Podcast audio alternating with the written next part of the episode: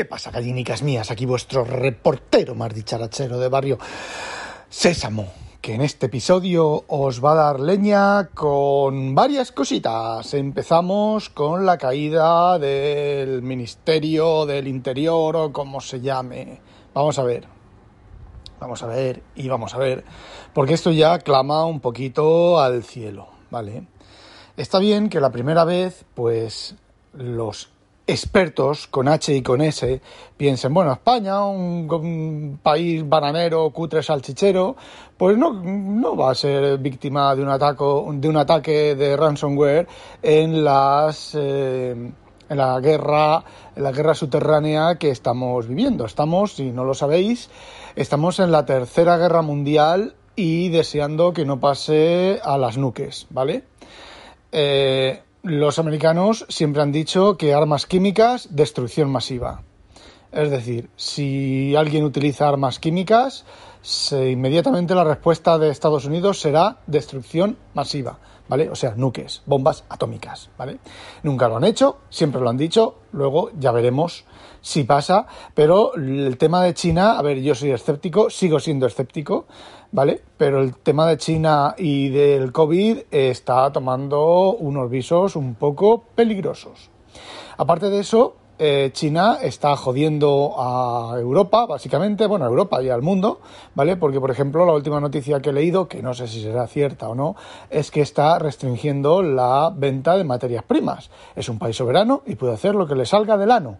¿Vale?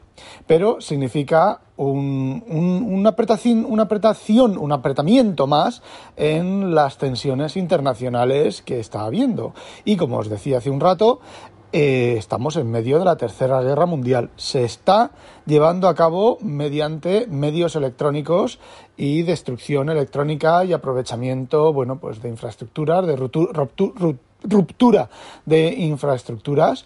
Y yo, mm, poniéndome el gorro del conspiro paranoico, os digo que posiblemente estos sean ensayos para una posible eh, combate masivo, ¿vale? Es decir, que llegue un momento, esto están entrenando a grupos, los chinos o los rusos, o los chinos y los rusos, están entrenando a grupos de hackers eh, en distintos sitios para, llegado el momento, lanzar un ataque masivo.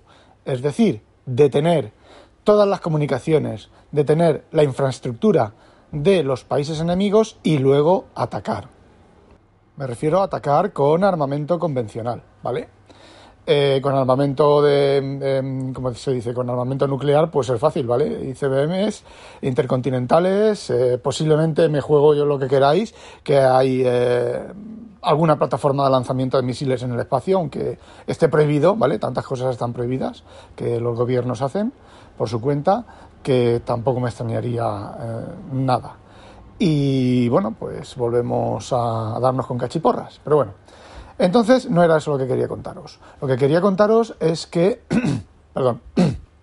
Vale, lo que quería contaros es que el gobierno del interior, no sé, una de los esto del Estado español, ha sufrido un nuevo ataque de ransomware. Repetimos. Entiendo que la primera vez, porque España es un gobierno mindundi, es un gobierno lo que sea, es un gobierno que no tiene eh, ningún tipo, creo yo, de interés eh, económico a nivel mundial, gran interés económico a nivel mundial, eh, pues nosotros estamos libres de ese tipo de ataques. Pues no, no estamos libres, sino que atacaron al SEPE, ¿vale? Eh, una y no más, Santo Tomás. La pregunta es, ¿por qué no se han puesto los medios para evitar este tipo de ataques? Es decir, yo no sé cómo lo tendrán ahora eh, las empresas críticas eh, estadounidenses, israelíes, inglesas, pero me juego un gallifante que hay gente sentada en sillas, simplemente monitorizando eh, lo que haya que monitorizar de las redes para, en el momento en que se detecta un ataque de ransomware de este tipo, pararlo o apagar los equipos, ¿vale? Así en plan tirar del cable.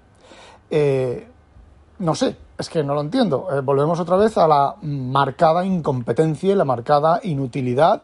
Mm, en este, en este caso, no ya de los gobiernos, sino también de los políticos que mueven los gobiernos, sino muy posiblemente del personal técnico, ¿se habrá plantado alguien delante del, mando eh, politicastro de turno y le habrá dicho, esto hay que hacerlo así?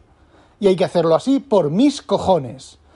Eh, ya adelanto que no, yo sí que lo haría, ¿vale? Bueno, yo lo he hecho, no en una situación como esta, ¿vale? Pero yo lo he hecho. Si no me haces esto y no lo hacemos así, aquí va a haber este problema y si no lo hacemos, me voy. Pues vete, Perfecto. Adiós. Tres meses después. Rafa, ¿te acuerdas? Ay, tío, ¿cuánto tiempo sin vernos? ¿Qué tal? No sé qué, no sé cuánto. La empresa. Uh, la empresa, los tres meses de irte tú. Madre mía, pasó no sé qué no sé cuántos. Que me acuerdo yo que tú dijiste que iba a pasar. Sí, sí, ya te lo dije. Si me fui por eso. Pues, eh, bueno, pues eso. Dejemos la batalla de, del abuelo cebolleta. Eh, realmente, mm, no sé no sé, puedo estar equivocado, ¿vale? Puedo estar equivocado en, lo, que han puesto los medios adecuados o lo que sea. Mm, realmente no lo sé, ¿vale? Pero tiene visor de que jiji, jaja, amigo, te... No, no te preocupes, yo te pongo aquí un firewall, un firewall, un firewall del 15 que ya verás tú, aquí no pasan, aquí no pasan ni las IPs gordas. ¿Y esto qué vale? Esto vale 50 millones de euros. Nah, esto es una bicoca. Le pone ahí el firewall, le instala un Little Snitch, Little Snitch en un Mac y ya está, ahí en medio de, la infraestructura, de red. Eh, es que no hay otra, ¿vale? No entiendo otra, otra explicación. Así que otro suspenso, no solo para los politicastros de mierda que nos gobiernan, sino para el personal técnico de mierda que está debajo de los eh, politicastros. Bien, vamos a seguir dando cera, dar cera, pulir cera. Hoy se ha levantado una noticia, bueno, ayer tarde se ha levantado una noticia, a ver, que, bueno, pues una noticia que a, cualquiera que haya mirado en detalle lo que ha publicado Apple, sí, volvemos con Apple, resulta que hay muchas características chipiguays Chipi Chipi Chipi Wise del Paraguay, de la nueva versión del sistema operativo, que ya tampoco me acuerdo ahora cómo se llama, de macOS, ¿vale? Que no van a estar en las plataformas Intel. ¿Por qué?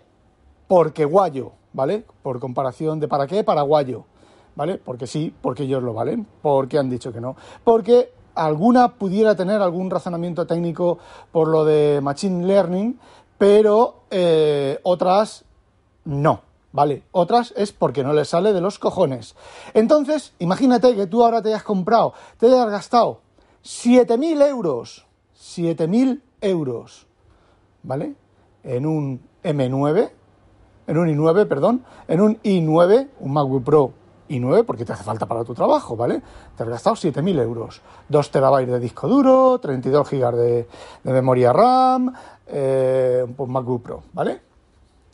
Y que el sistema operativo que te toca no soporte un montón de cosas. A ver, eso es para llevarlos a los tribunales y joderlos. Realmente estoy, estoy desganado, estoy hasta los, las putísimas mandangas, hasta... Es increíble el, el... No sé, y tragamos, es que tragamos. Es que la gente ahora, en este momento la gente debería de dejar comprar Mac, de comprar Macs absolutamente, es dejar de comprar Macs y decírselo a, la abuela, oye, no te voy a comprar un puto Mac en mi puta vida. Que mm, si no fuera por el Devon Think, porque es que la cosa está en unos límites eh, completamente absurdos y estúpidos en la obsolescencia programada y demás.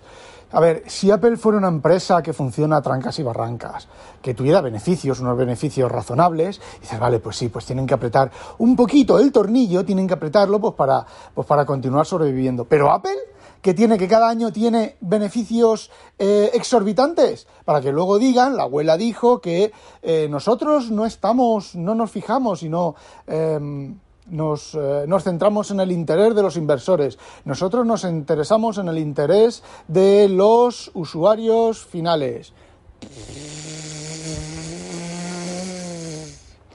De verdad, es un deseo que me gustaría que se tuvieran que envainar más de una y más de dos y más de tres. Yo a mí me gustaría que esos juicios que hay funcionando para los, de, por ejemplo, el teclado mariposa de los MacBook Pro, de los Mac, de los Mac, vamos, de los portátiles, eh, esos juicios se ganaran y Apple obligara a recomprar todos los MacBook Pro con al precio de que se vendieron todos los MacBook Pro eh, con el teclado mariposa, por ejemplo, ¿vale? Para que les doliera y, bueno, pues aprendieran es que, bueno, pues ya sabéis, mi típica, la, queja mía sempiterna de toda la vida. Bueno, no todo van a ser malas, malas noticias, porque ayer Microsoft anunció que por fin, definitivamente, ¡yuhu! después de más de un año, o de un año, ¡tachán! OneDrive va a ser nativo en el M1, ¡yuhu! Porque os digo una cosa, Dropbox no es nativo en el M1, Dropbox utiliza Rosetta 2, pero funciona relativamente bien, ¿vale? No funciona tan bien como en un Intel, pero funciona lo suficientemente bien como para que, por ejemplo, solo tenga que reiniciarlo una vez a la semana, reiniciar la aplicación de Dropbox, porque, por ejemplo, eh, los placeholders se se pierden, ¿vale? Se, tienes un placeholder, le das doble clic y te dice que no, el, fichero está corrupto. No es capaz de darse cuenta de que, eh, bueno, pues tiene que bajar el, fichero, ¿vale? Eh, bueno, pues OneDrive tiene eh, la cosa de que funciona todavía peor.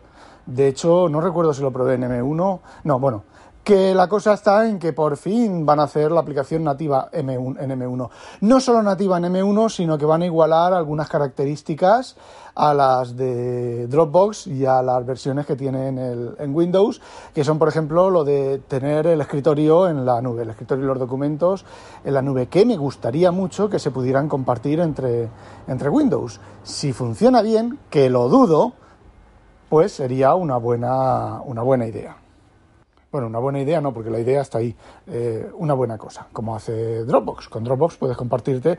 Si no tienes el escritorio, el escritorio y las y los documentos y más carpetas del sistema, si no las tienes compartidas en iCloud, eh, las puedes subir a, Dropbox. El problema que yo veo con, con esto de Dropbox es que te genera diferentes carpetas para cada equipo. Tú tienes tres equipos y entonces tienes el nombre de red del equipo y dentro la lista de carpetas que tienes eh, duplicadas o que tienes mapeadas, ¿vale? En el, en el, en, el equipo. Entonces, bueno, es un poco lioso porque a veces, ¿en qué Mac, en qué Mac eh, hice yo, edité tal documento? No, debería de ser todo una sola carpeta. Es algo que se les ha pedido, pero que, bueno, como Dropbox siempre se dedica a hacer paper, em, eh, esto de las contraseñas que tienen ahora, que hace un año que no lo actualizan, eh, les pides 2FA y te dice, no, sí, sí, para fin de año, para fin de año del año pasado. Eh, estamos a mediados del año siguiente. Eh, bueno, pues ese tipo de cosas que sinceramente, pues Dropbox se debería dedicar a eso y no a mariconadas, como la, bueno, a eso, a, mejorar el sistema, los sistemas de ficheros, a mejorar las transferencias, a mejorar, yo qué sé, cosas, a sacar cosas nuevas, pero no, tienen que dedicarse a mariconadas de que si paper, de que si colaboración, de que si no sé qué. Por favor, es que es increíble, es que es increíble. Y todo, ¿sabéis? ¿Todo eso a qué se debe? A los inversores y al puto crecimiento de beneficios. A ver, es que no, no, no. A ver, simplemente. Mm, no entiendo. Simplemente, a ver, eh, es de cajón. Cualquiera con dos dedos de frente sabe que un crecimiento ilimitado no puede existir. Y eh, yo pensaba que Apple en los beneficios, me refiero al crecimiento de beneficios, ¿vale? Yo pensaba que Apple, bueno, pues había llegado techo, parece ser que todavía no ha llegado techo. Eh, Microsoft ha llegado techo en el escritorio, ¿vale? Eh, no en la nube, porque ellos tienen sus azures y sus cositas y por lo que he leído, he oído por ahí, pues parece ser que les va bastante bien. Bueno, el sátiro natillas ya sabéis que es nube, nube, nube, nube, nube, nube, nube, nube, nube, pero OneDrive funciona como una puta mierda, pincha en un puto palo de mierda. Y bueno, ya último, como choteo choteoso, Emilcar, Emilcar está rabioso, está súper enfadado, está mosqueado por lo que las presentaciones de la Keynote. Emilio, yo no sé si me escucharás o no, y si no me escuchas, que alguien se lo haga, se lo haga llegar. Te voy a decir una cosa, Emilio, todas las novedades que han presentado no van a estar a septiembre, a no ser que hayan empezado hace un año o hace tres cuartos de año, no van a estar a septiembre funcionales cuando salga el nuevo macOS, porque son cosas tremebundamente complicadas y no van a salir. Así que, eh, ¿qué esperabas que anunciaran? hardware aparte, ¿vale? ¿Qué esperabas que anunciaran? Es que no queda más por anunciar, ¿vale? Lo más chuli pingui, que ya veremos quién lo usa y si se usa, es esto del, del ratón compartido, ¿vale? El ratón y el teclado compartido y arrastrar y soltar, que más o menos lleva funcionando en Windows con no me acuerdo cómo se llama, hay una utilidad que te hace eso y los ratones de Logitech, que no funciona en Mac, ¿vale? Eh, te lo permiten, pero a ver, mm, conforme lo hace Apple, que es mágico, pues mágico, es magic. Apple es mágico. Pues eh, no sé, no va a funcionar, ¿vale? Y bueno, así que yo creo que son muchísimas novedades que no van a estar disponibles, que van a empezar a decir, no, esto estará disponible eh, para fin de año, esto estará disponible para el año que viene. Eh, ya te lo adelanto, ¿vale, tío?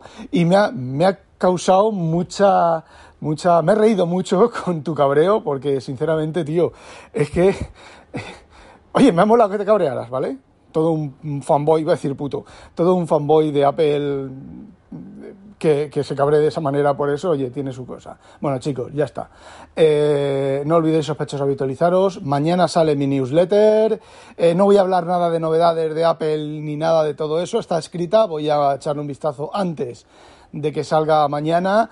Y bueno, ya hablaré de todo esto en la siguiente newsletter, que os dije que iba a ser semanal y demás, pero creo que lo voy a hacer de otra manera para mantenerla un poco más viva.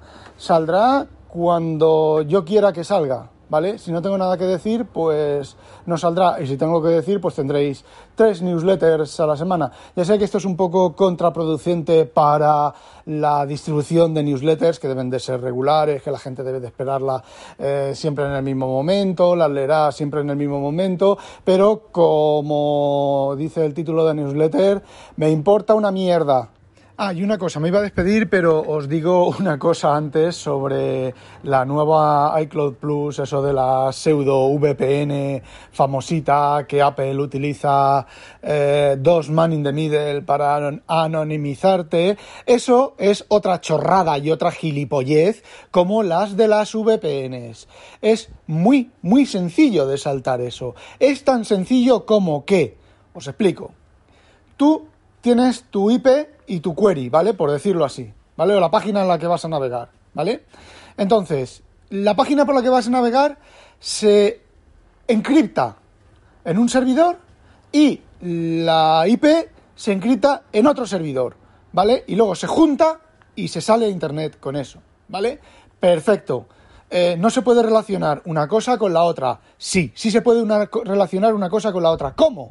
Que la empresa o la compañía o el servidor que encripta tu petición web, o que, digamos que, vale, para, aclararnos mejor, eh, tu, tu petición se divide en dos servidores que hacen cosas diferentes, ¿vale? Antes de salir a Internet. Bueno, pues es tan sencillo como que los dos servidores, que en teoría en teoría Apple dice que no se comunican entre sí, a la tercera parte le envíen, oye, este hash encriptado corresponde a este usuario y este de un servidor y este otro hash encriptado corresponde a este otro, a este usuario. Y el, el, receptor lo único que tiene que hacer es juntar esa información y saber que el hash encriptado que le viene por un lado y el hash encriptado que le viene por el otro lado corresponden a, al mismo usuario. ¿Vale? No solo eso, sino como ya te ha enviado el hash encriptado eh, corresponde al usuario A, la próxima vez que el usuario A eh, navegue, entonces, ¿qué ocurre? El servidor 1, el primer servidor de, estos de, de, servidor in the middle, ¿vale? Que envíe al proveedor, al original, ¿vale? al destino de donde va el usuario A, pues ya puede juntar y ya puede perfilar al usuario A. Simplemente hay dos pasos entre medios que, ojo, ojo, van a tu comunicación va a ir a través de servidores de Apple, ¿vale? Supuestamente independientes. Nadie dice que esos supuestamente servidores independientes tampoco devuelvan hacia atrás, hacia Apple, la información. ¿Para qué? Paraguayo, para que los gobiernos tengan acceso a ellas. Yo, sinceramente, me parece eso que os presentaron. ¡Ah! ¡Oh, ¡Anonimizar! ¡Van a joder a las VPNs! Madre mía, una parte importante del mundo va a ser más libre. Pues no. Va a ser un poco más complicado a que las empresas que traquean, pues te traqueen y ya está. Y que no monte es tan sencillo como que, eh, yo qué sé, empresa Pepito Jiménez, líderes en traqueo, eh, monte en una empresa de las cosas que va a hacer Apple, de los contactos que va a tener Apple y todo lo demás. O que bajo manga pues envíen esos datos. O que esos servidores sean vulnerables, alguien entre y saque, bueno, como están sacando miles de cosas en la Tercera Guerra Mundial, que os estoy contando, que os he contado antes. Sinceramente, eh, a ver, mm, como dice Tejedor 1967, como dice Javier, la privacidad se perdió en los 2000. Punto pelota. Todo lo demás es, no sé, vale, sí, más complicado, más eh, difícil, pero relativamente es lo, que, lo, que, lo mismo que os dije con las VPNs. Eh, y otra cosa, ¿a qué santo tanta anonimización y tanto interés en la privacidad? No entiendo. A ver, no lo entiendo, es que no lo entiendo, es algo que, que, que, a no ser que estéis haciendo algo realmente ilegal y bajarse un libro pirata o bajarse una película pirata es ilegal, pero dentro de lo que cabe es relativamente razonable, ¿vale? Se puede justificar con que, pues, no tienes 5 euros todas las semanas para gastarte en una película, en alquilar una película en internet, o no sé cuánto vale ahora el cine, 15, 20 euros para ir al cine todas las semanas. Bueno, pues te bajas una película. Te bajas una película que si no pudieras bajártela, no irías a comprarla, ¿vale? Es justificable. Pero todo esto de la privacidad, de que no sepan dónde navego, tal, ¿qué pasa, tío? ¿Que están navegando por mujeres con pilila? ¿Y qué? No estamos en el, en el mundo de la igualdad, de cisgénero fluido a derechas, con piticor de boina cuando hace frío. Pues, ¿qué más da? ¿Qué pasa? ¿Que estáis vendiendo armas? Pues os merecéis que os monitoricen, ¿vale? ¿Qué pasa? ¿Que estáis, eh, no sé, pornografía infantil? Pues ¿qué queréis que os diga? Ni anomización ni nada. Vería muy bien que entraran, cuando entran, cuando eso a las 3 de la mañana entran así con la, tiran abajo la puerta con el ariete ese y entran, policía, policía, policía. En lugar de gritar policía, policía, policía, conforme os pillan donde os pillen, un tiro en la cabeza.